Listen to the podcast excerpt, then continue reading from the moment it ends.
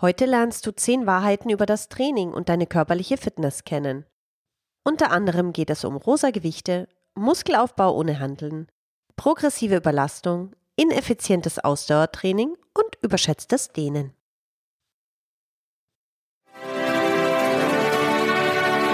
Die Sportfamilie. Dein Podcast zu hörenswerten Themen aus der Welt des Sports. Zehn Wahrheiten über das Training. Erstens. Du kannst den Körper nicht straffen, nur Muskeln aufbauen und Fett verlieren. Viele Menschen wollen in Wahrheit nicht ihre Muskelmasse erhöhen, sondern gewisse Körperregionen straffen. Aber dieser Ausdruck hat nicht wirklich etwas zu bedeuten. Das gewünschte Erscheinungsbild ergibt sich dagegen durch Muskelaufbau und Fettabbau. Zweitens. Man kann nicht dort abnehmen, wo man will. Sit-ups führen nicht zu einem definierten Bauch oder gar einem Sixpack. Wenn du deine Beine trainierst, verbrennst du in diesem Bereich nicht mehr Fett. Tennisspieler zum Beispiel trainieren einen Arm viel stärker als den anderen, haben aber in beiden Armen den gleichen Fettanteil. Wo du genau Fett abbaust, hängt hauptsächlich von deiner Genetik und deinem hormonellen Umfeld ab. Daher ist die Fettansammlung bei Männern und Frauen unterschiedlich ausgeprägt. Doch keine Regeln ohne Ausnahmen.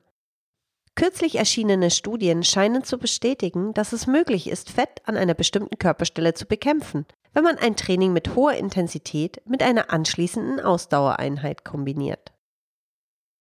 Durch das Anspannen der Muskeln wird das umliegende Fett stärker mobilisiert. Das gilt umso mehr, wenn die Intensität hoch ist. Um die Wahrscheinlichkeit zu erhöhen, dass dieses Fett dann auch tatsächlich verbrannt wird, ist zielführend, anschließend ein leichtes Ausdauertraining durchzuführen, zum Beispiel Laufen oder Seilspringen. Genau das wurde in dieser Studie getan. Es zeigte sich, dass wir mit der Kombination lokales Krafttraining und anschließend allgemeines Ausdauertraining bis zu einem gewissen Grad Einfluss darauf nehmen können, wo wir Fett verbrennen. Zwar ist der Effekt gering, aber er ist vorhanden. Drittens. Zu viel Ausdauertraining ist nicht effektiv für den Fettabbau.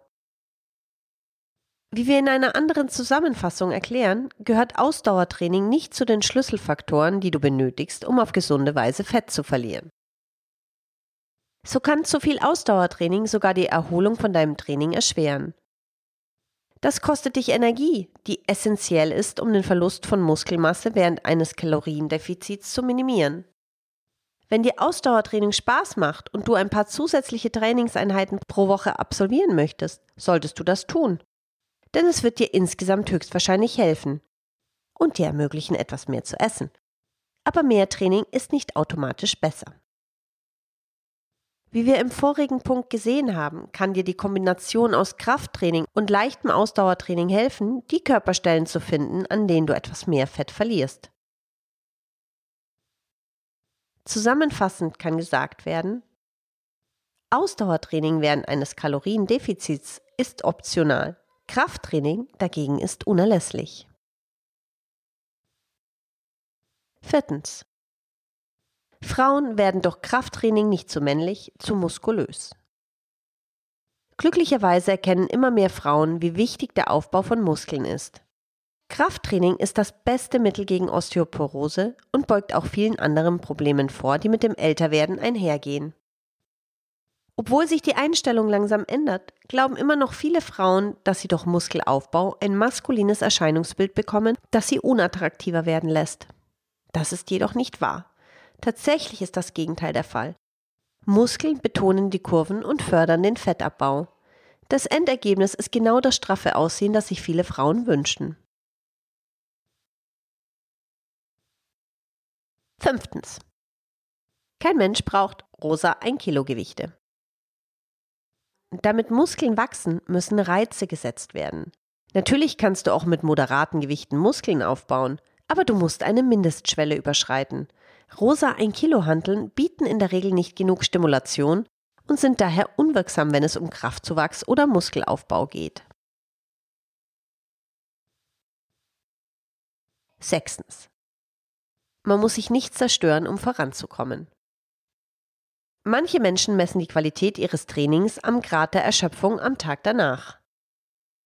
Sie freuen sich über Muskelkater, weil sie annehmen, dass dies der Beweis für ein gutes Training ist.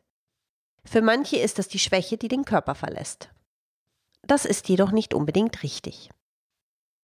Jeder kann sich eine zermürbende Trainingseinheit zusammenstellen, aber um langfristig Fortschritte zu machen, benötigt man mehr Wissen und einen guten Plan. Ein gutes Training sollte dich stimulieren und nicht völlig erschöpfen. Es sollte eine positive Anpassung bewirken, aber dennoch genügend Energie übrig lassen.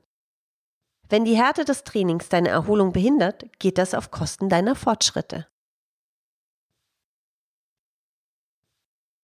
Siebtens. Ohne progressive Überlastung wirst du dich nicht verbessern. Welche Fähigkeiten du auch immer verbessern willst, du solltest stets mit allmählich steigender Intensität üben. Wenn es um die Verbesserung deines Körperbaus geht, ist die progressive Überlastung von entscheidender Bedeutung. Du solltest versuchen, bei jedem Training eine Schippe draufzulegen. Bei der progressiven Überlastung geht es nicht darum, das verwendete Gewicht zu steigern, Du kannst auch schwierigere Übungsformen, mehr Sätze, mehr Wiederholungen, langsamere Ausführung oder mehr wöchentliches Volumen hinzufügen. Daher ist es wichtig, ein gutes Programm zu haben und deine Trainingseinheiten digital oder analog in einem Tagebuch festzuhalten. Die wichtigste Botschaft ist, dass du keine Fortschritte machen wirst, wenn du immer das Gleiche tust. Denke daran, dass dein Körper durch die Wiederholung der gleichen Bewegungen effizienter wird. Variabilität trägt also dazu bei, Stagnation zu vermeiden. Achtens. Du kannst auch ohne Handeln Muskeln aufbauen. Wie wir gesehen haben, sind rosafarbene Gewichte für den Aufbau von Muskelmasse ungeeignet. Dennoch solltest du daraus nicht ableiten, dass du große Gewichte benötigst, um Fortschritte zu machen. Du kannst mit deinem eigenen Körper großartige Ergebnisse erzielen, sogar bequem von zu Hause aus. Gute Übungen mit dem eigenen Körpergewicht fordern dich mehr als all die rosa Hanteln. Neuntens. Wer zu viel sitzt, ist nicht gesund. In vielen Studien wird der Begriff gesunde Person verwendet, wobei Gesundheit oftmals mit der Abwesenheit von Krankheit gleichgesetzt wird. Diese Definition von Gesundheit ist jedoch sehr begrenzt. Die WHO selbst definiert Gesundheit als einen Zustand der vollständigen körperlichen, geistigen und sozialen Wohlbefindens und nicht nur das Fehlen von Krankheit oder Gebrechen. Ohne ein Mindestmaß an Bewegung ist es unmöglich, einen Zustand des vollständigen körperlichen Wohlbefindens zu erreichen. Unsere Vorfahren haben sich nicht körperlich betätigt, um Kalorien zu verbrennen oder ihre Figur zu verbessern, sondern um zu überleben. Körperliche Aktivität war ein Muss und kein Kann. Unsere Physiologie war und ist auf ein gewisses Maß an Bewegung angewiesen, um richtig zu funktionieren. Das venöse Rücklaufsystem oder das Lymphsystem beispielsweise haben kein eigenes Herz, um ihren Inhalt zirkulieren zu lassen. Sie sind auf die Aktivierung der Muskeln angewiesen, die sie mit jeder Kontraktion vorwärts treiben. Wenn wir uns nicht mehr bewegen, funktionieren diese Systeme nicht mehr richtig. Der Rückfluss des Blutes zum Herzen wird erschwert und der Abtransport von Abfallstoffen durch das Lymphsystem wird ineffizienter. Unsere Gene werden durch körperliche Aktivität reguliert und benötigen eine minimale Dosis, um sich auf gesunde Weise zu entfalten. Ein inaktiver Lebensstil führt zu einer pathologischen genetischen Programmierung. Wenn du dich nicht bewegst, bist du nicht gesund. Zehntens. Dehnen vor dem Training ist überbewertet. Dehnen vor dem Training verringert nicht das Verletzungsrisiko, sondern kann sogar die Leistung beeinträchtigen. Übermäßiges statisches Dehnen verringert die Kraftansteuerung und beeinträchtigt die Laufgeschwindigkeit. Das Training der Flexibilität hat seine Berechtigung, aber viel wichtiger ist das Konzept der Mobilität. Bis zu einem gewissen Grad hängt die Flexibilität von deinem Gehirn ab. Was wie ein Mangel an Flexibilität aussieht, ist oft nur ein mentaler Schutzmechanismus. Dein Gehirn erkennt eine schlechte motorische Kontrolle in einem bestimmten Bewegungsbereich und spannt die Muskeln an, um Verletzungen zu vermeiden. Diese internen Checks haben einen Grund. Eine zu große Beweglichkeit kann zu einem Mangel an Stabilität führen, wodurch sich das Verletzungsrisiko erhöht.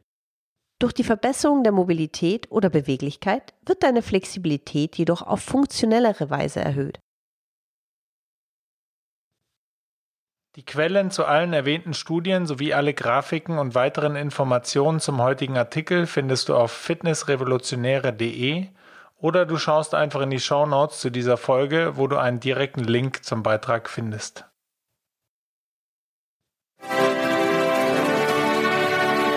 Die Sportfamilie. Dein Podcast zu hörenswerten Themen aus der Welt des Sports.